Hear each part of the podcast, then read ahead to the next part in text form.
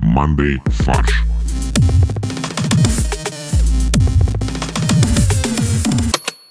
Всем привет! Меня зовут Костя Класков, и это подкаст «Мандай фарш». У нас в виртуальной студии великолепные ведущие. Мощный Максим. Привет. Максим, ну помощнее скажи. Так, отлично. Значит, м- мощный Максим. А! Бойцовый Борис. О!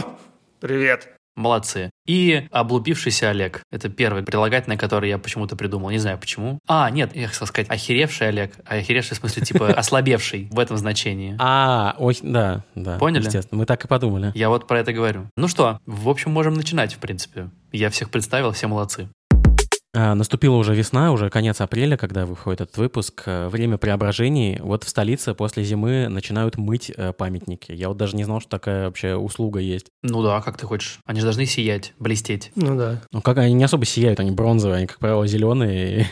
Они зеленые, потому что они были в тени дней. А вот сейчас их помоют, и они станут яркими, и на солнышке весеннем будут блестеть и освещать путь. Как Владимир Красное Солнышко, он своим огромным крестом сейчас его начистит, и он будет э, выжигать, скорее всего, на асфальте ямы.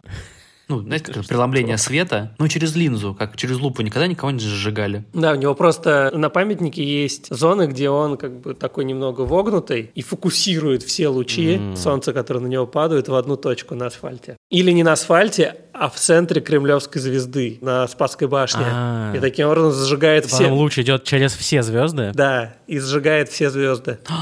Вот об этом писал Владимир Маяковский. Раз звезды зажигают, значит, для кого-то, ну, к- типа, кому-то нужно. Да. Цитата, может быть, не такая, какая была в оригинале, но суть в этом. И на самом деле это поэма по Владимира «Красное солнышко». Правильно? Он «Красное солнышко», креститель который. Просто Владимир. Понятно, что какой имеется в виду Владимир. Ну, просто, мне кажется, «Красное солнышко» звучит очень мило. Вообще, честно говоря, вот и я только сейчас подумал, я вас представил такими мощными прилагательными, и вроде бы чувак Владимир такой, как бы, клевый, большой, мощный князь, а тут такой «Красное солнышко», типа такой, ну, мулипусечка. Нет, наоборот, красное солнышко выжигает, мы же только что решили. Ну, солнышко, да, почему не «Красное солнце»? Солнище! Да, это МТСовский новый тариф.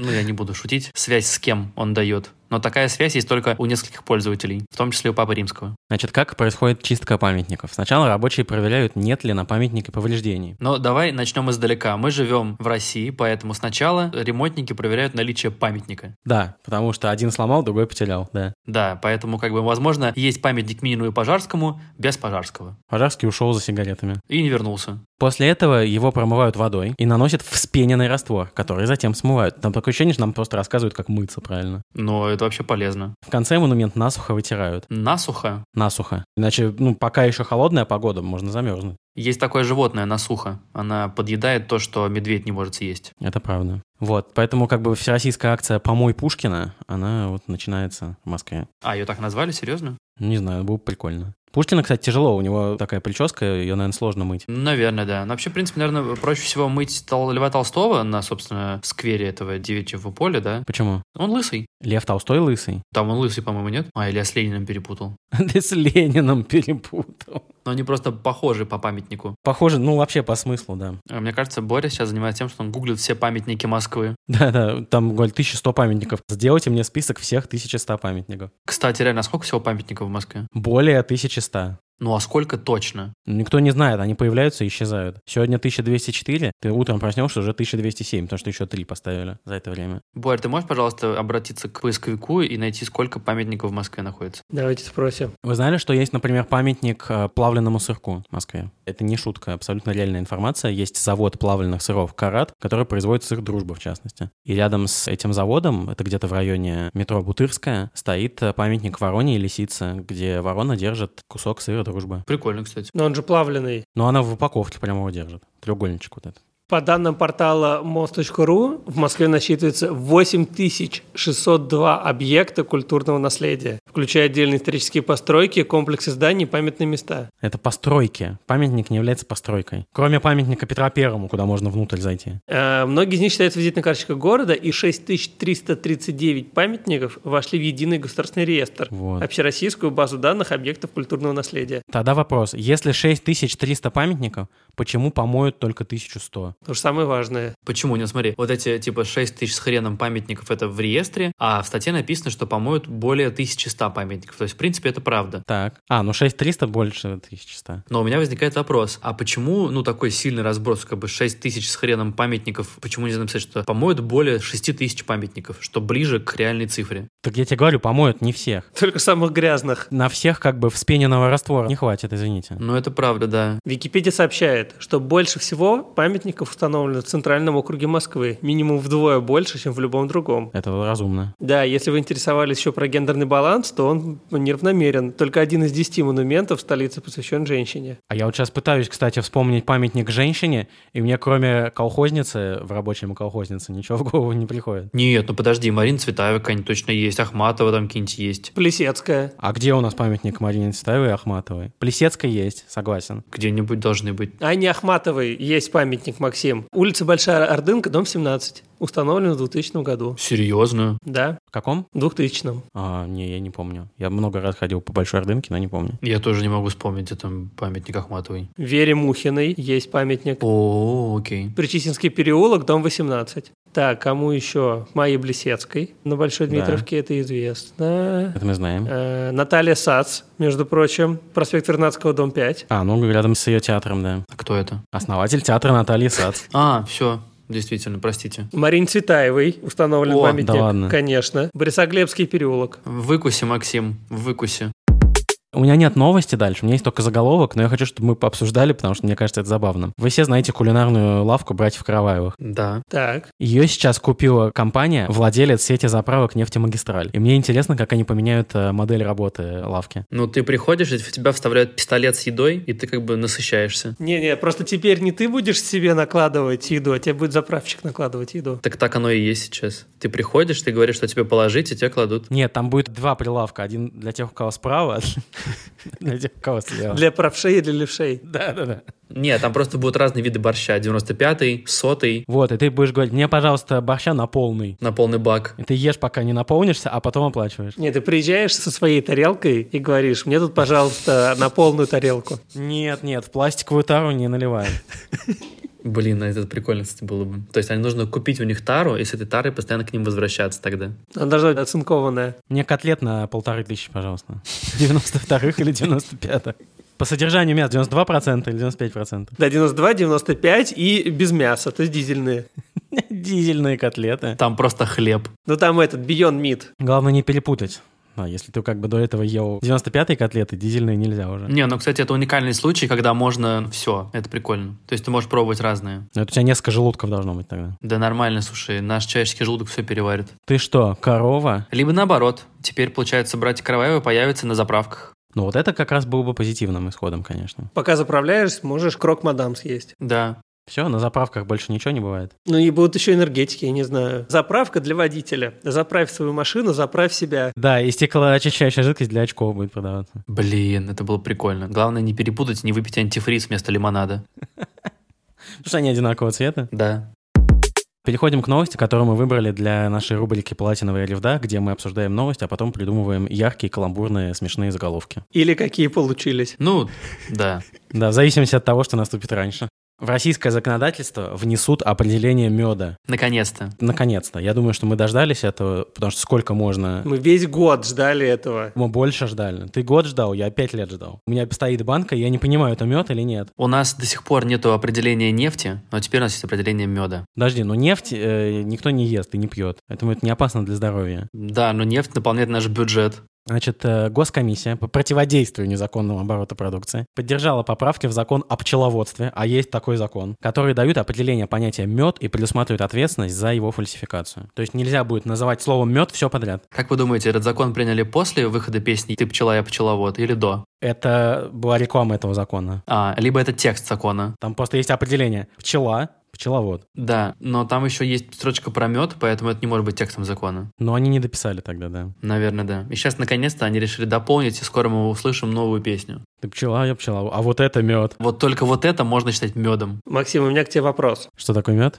Чем отличается пчеловодство от бортничества? Насколько я знаю, пчеловодство, когда ты ульи сам устанавливаешь, то есть это как домашние животные, условно говоря, а бортничество, когда ты собираешь дикий мед. Прикольно. То есть, типа, лазишь по чужим ульям и расхищаешь их? Не по чужим, а по диким, ну, то есть не принадлежащим другим. Как они принадлежат пчелам. Да, а мед общественный. То есть э, этот закон был именно о пчеловодстве, а не о бортничестве. А не о бортничестве, хотя, может быть, там и то, и то есть, я не знаю. А я думаю, помните, мы обсуждали, что можно собирать валежник? Я думаю, в этом же законе про бортничество написали. Ты можешь собирать валежник и расхищать ульи. И мед. Сейчас 60-70% того, что на прилавках называется медом, не является таковым. Это фальсификат. И создан он не пчелами, а недобросовестными людьми. То есть люди собирают пыльцу, строят соты Летают, в костюмах пчел. опыляют до цветы, иногда кусают других людей. Кусают людей, да. У них есть королева. Блин, Вот, и они производят мед. это как королева-паучиха, только это будет королева-пчелиха.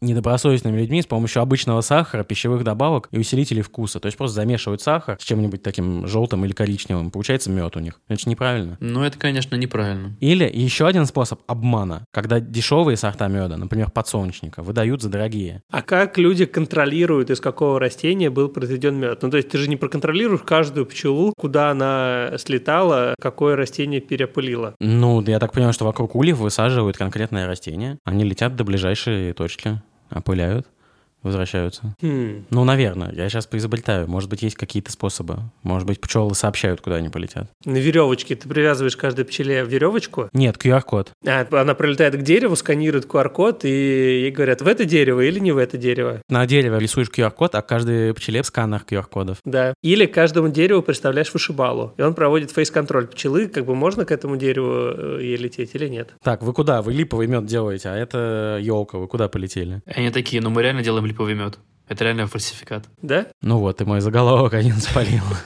А, прости, пожалуйста. Ну можем к заголовкам прийти. Ну давайте. Медовый месяц перестанет быть томным. Неплохо. Ну, давайте я озвучу то, что уже заспойлерено. В России запретят липовый мед. Можно было лучше, наверное, узаконить липовый мед. А, Нет, липовый нельзя будет. Почему? Нет, липовый можно, а липовый нельзя. Ну вот да. у Боря прикольно докрутил.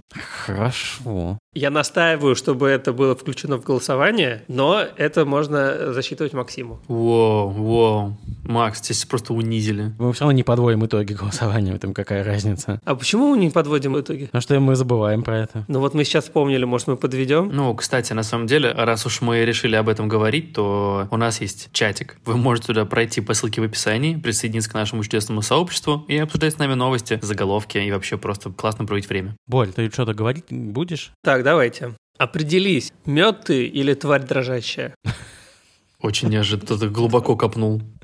Мгм. Ну и просто венец творения. Вам здесь что, медом намазано? Не факт. Не факт.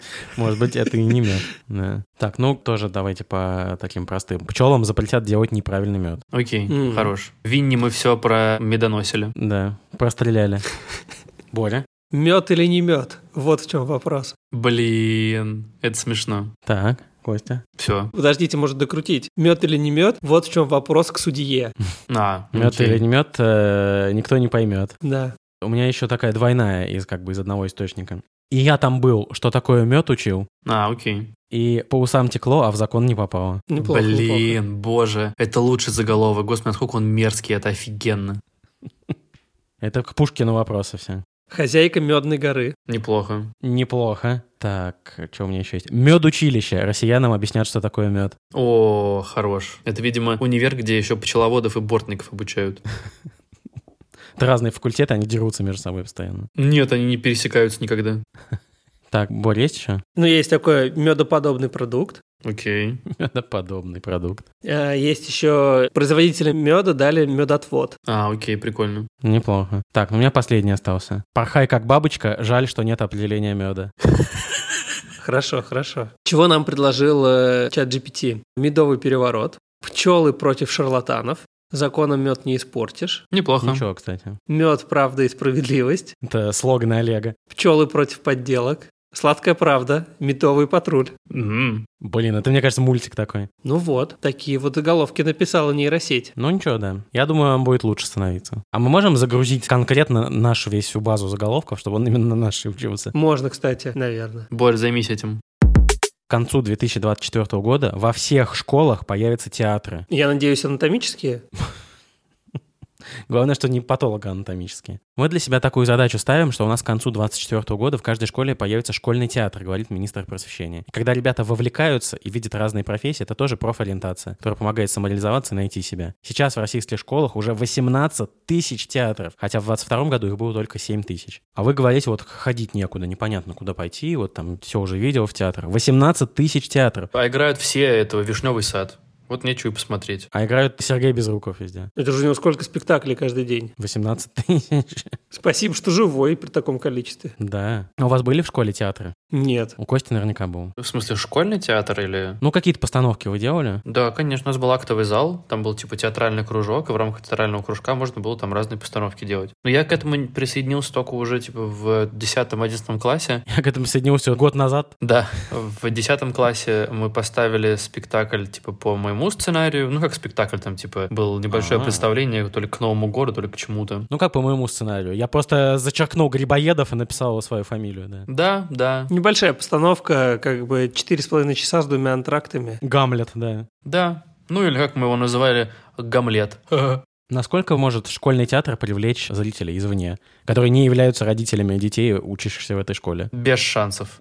Ну а зачем привлекать извне? Ну, как бы достаточно сначала на родителях. А Это знаешь, как любой стартап. Ты сначала его проверяешь на там друзьях, близких, э, родственниках, и потом ты постепенно как бы расширяешь свою аудиторию. Также здесь ты тренируешься в, своем сценическом искусстве на самой лояльной аудитории, ну а потом, если все хорошо, то ты постепенно идешь э, в университет с театром, потом идешь на работу, в которой есть театр, ну и как бы достигаешь э, вершины успеха. И идешь просто в театр. Представьте, вот э, как бы начали со школ, а закончить тем, что какие-то крупные корпорации должны иметь э, театры. Допустим, театр Роснефти. А так же было. Ну, то есть в Российской империи же было. Были театры у коллективов. И в советское время были, типа, драм-кружки в коллективах заводских. М. Но это было не обязательно, по-моему. Это была инициатива владельцев этих заводов. До революции, да. Мне кажется, в советское время это было прям э, обязаловка. Ну да, но в советское время, получается, все ставили примерно одно и то же. Типа знакомство Ленина и Карла Маркса. Все. И 8 часов идет. Да, И Ленин просто читает Карла Маркса все эти 8 часов. да. А Комментарии. Карл Маркс слушает. На самом деле они никогда не были знакомы. Это, кстати, правда. Ну и пожалуйста. Я о чем подумал, что школа и театр очень похожи. Во-первых, они оба начинаются с вешалки. То есть ты заходишь, переодеваешься, вешаешь одежду, правильно? Во-вторых, самое популярное место и там, и там — это буфет. М. Но только школа идет дольше, чем театр. Есть такие спектакли, которые ощущаются как 11 лет. Или за которые дают 11 лет. Такие есть спектакли еще. Неплохо. Вот это очень красивая, интересная шутка. Еще они похожи тем, что и там, и там непонятно, зачем нужен трудовик. Подожди, в театре есть трудовик. Ну, Наверное, откуда я знаю. Ну а кто делает э, декорации? Трудовик. Дети в школе в соседней, кто? На уроке труда. Кстати, да, в школьном театре вот это проще. То есть дети, сегодня мы делаем декорации для садко, и они там мастерят вот эти все вырезаны по дереву, вот эти штуки. Ну, скорее, знаешь, мне кажется, там декорации попроще, просто потому что ты просто вырезал из бумаги ушки зайчика, и ты типа заяц, все. А в театре приходится там вышивать. Прости, пожалуйста, а где в садко заяц? В смысле где? Второстепенный персонаж главный, он друг Садко. Как у Шрека был осел, а у Садко Он есть... живет в гуслях. Да, Что? Ну, внутри гусль зайца. Зайца — утка. Вы не знаете эту историю? Утки — яйцо. также известно как Садко. А в конце он раздавит сердце, и сердце можно тоже вылепить из папе-маше. В конце он раздает сердце, храбрость, э, мозги. Да. Выпускникам. У нас какой-то пупури из сказок получилось. Самый амбициозный кроссовер в истории. Да. А мне кажется, так и делаются детские спектакли. Детские спектакли — это единственная, мне кажется, возможность и место, где можно вдумывать и полностью все извращать и перемежать. Это не возбраняется. Да. Сказка о мертвой царевне и золотом петушке, например. Да. А можно создавать же тогда школьные оперные театры. Ой, ну это очень тяжело. Вот это слушать было бы невозможно, мне кажется. Вот там точно будут униженные и оскорбленные. Это единственный спектакль, который будут ставить. Подожди, униженные и оскорбленные это не опера. Ну, в детском это будет опера. На самом деле, из мюзиклов мы в школе делали «Нотр-Дам де Пари». Был довольно красиво. Серьезно? Да, да. Прям, ну, на музыку оригинальную. Да, оригинальную музыку ребята пели. То есть прям это было клево. Или свою музыку написали. Нотр-Дам де Пари. Вот эта вот песня. Да, Нотр-Дам де Пари, а потом неожиданно «Пари матч!» Ставки на спорт! Ну, как бы, надо же на какие-то деньги ставить. Да, Нотр-Дам де Пари матч. Подожди, а кто играл роль Горбуна? У него был прям горб? Да, да, ему сделали костюм, где он как бы типа с горбом ходил. Очень прикольно. Нет, там прям постарались ребята, это было очень красиво.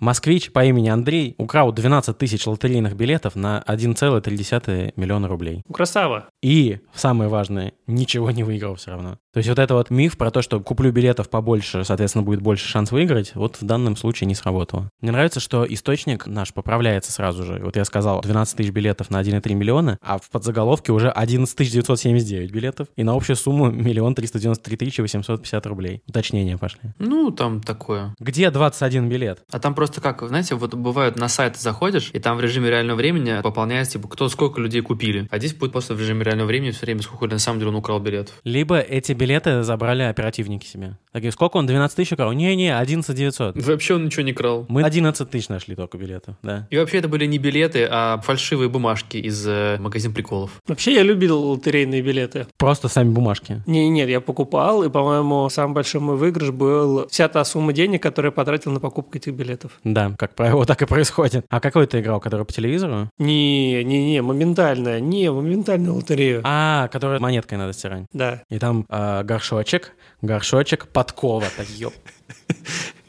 Подвела меня подковка. Как Андрей украл 12 тысяч билетов? Он не просто там напал на ларек, где они продаются, а он устроился работать продавцом билетов в отделении компании «Лотереи Москвы». Господи, то есть он как бы реально прям вжился в роль и обманул всех. То есть он очень грамотно все продумал. Единственное, что у него изначально была как бы не та логика, как мне выиграть в лотерею. Он мог просто украсть деньги, а не билеты. Ну, это, слушай, это довольно скучно. Или он мог, если он там работал в этой компании, может, он мог узнать выигрышные номера или что-нибудь такое. Вот это вероятнее всего. Но он просто не смог взломать, поэтому проще было украсть. Подложить в лототрон только нужные ему цифры. А как вы думаете, в следующий раз вот он, когда там освободится от э, дел, он в следующий раз попробует больше билетов украсть? Ну, думаю, да. Он будет умнее делать. Он будет не количеством, а головой брать. Это как? То есть он попробует высчитать, какие номера билетов имеют самую большую вероятность победы, и будет покупать только их, а не все скопом. Но ведь они никакие не имеют наиболее большую вероятность. Это ты так говоришь. Это математика так говорит. Владельцы э, лотерей хотят э, убедить людей в этом. На самом деле все не так. Все не так однозначно. Вообще, я, кстати, давно что-то не слышал новостей о больших победах э, в лотерее. В смысле? Не-не, в России. В марте в России человек выиграл миллиард рублей. Миллиард. Да ладно. Блин. Вот, и ему, соответственно, ну, после налогов вы выплатили порядка 850 миллионов рублей. 30% же налог, нет? 15. 15 всего лишь?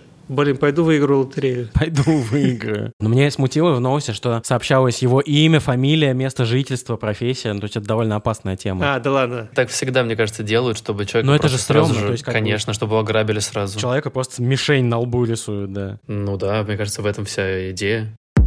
Школьник вызвал полицию домой, потому что мама запретила ему играть в компьютер. Нет, ну я считаю, она должна уехать на 15 лет в колонию. Мама должна уехать? Ну, конечно. Нет, ну я говорю, он должен уехать. Потому что это прям современная история про мальчика, который кричал «Волк». А волк, как известно, по ложным вызовам не приезжает. Подожди, а он в КС играл, что ли? Я не знаю, кстати, во что. Не, в новости, мне кажется, не уточняется. Он играл в КС, поэтому он э, зря кричал «Fire in the hole! Fire in the hole!» Я не знаю, что кричат обычные игроки в КС, честно То говоря. есть в КС дети уже не играют сейчас. А, ладно. Я не знаю, во что они играют. В Доту, наверное, все еще играют. В Fortnite, наверное. Или Или что в такое этот- молодежное. В Майнкрафт. Мы не знаем, во что дети играют. Не представляю вообще даже близко. Я же не хочу, в Roblox они играют, наверное. Блин, Roblox это такая странная штука, но прикольная. Так вот, э, мальчик набрал номер экстренных служб и сказал, что мама его избила. А она всего лишь сказала, что не надо играть в компьютер. Но она вербально его избила. Оказалось, что все это неправда, да, она просто запретила ему играть в компьютер, потому что было уже поздно и нужно было ложиться спать. Но Ну, а при этом в 3 утра к ним вломился ОМОН. Да. Вы спите? Всем спать! Почему не спишь? Ты почему не спишь? Лицом в подушку, быстро. Блин, жестко. Накрою одеялом, накрою одеялом. Спокойной ночи! Да, это команда ОМОНа, которая укладывает детей спать.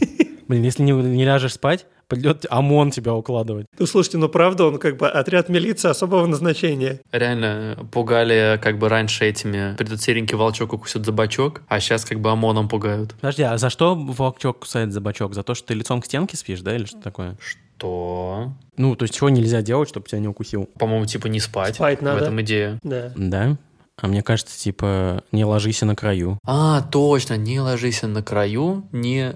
Дальше не знаю. Вот, а может быть создать полицию внутри компьютерных игр? То есть вот э, ты играешь в компьютерные игры, онлайн какие-то, и появляется просто полицейский, один из персонажей, говорит, все, вам меньше 18, вам пора спать. И ты его грохаешь. И уже улетел на 15 суток. Посягательство на жизнь уже 15 лет. Ну да. Ну и получается, как бы ты вот грохнул, и тебе сразу же в госуслугах прилетает письмо, что вы осуждены на 15 лет. Изи. По каким еще причинам дети могут полицию вызывать домой? Когда им сладкое не дают, например. Мама отказалась мне купить мед. Они Такие, у нас есть закон об этом. И они приехали. Да, может, она не хотела покупать мед. А, наоборот, мама купила мне мед, а он контрафактный. Да, не настоящий мед, сделанный ф- недобросовестными людьми. Ну что, переходим тогда к порошку-пирожку от Максима. В составе клей и разрыхлитель. Краситель, заячий помет. Простите, это по закону не мед.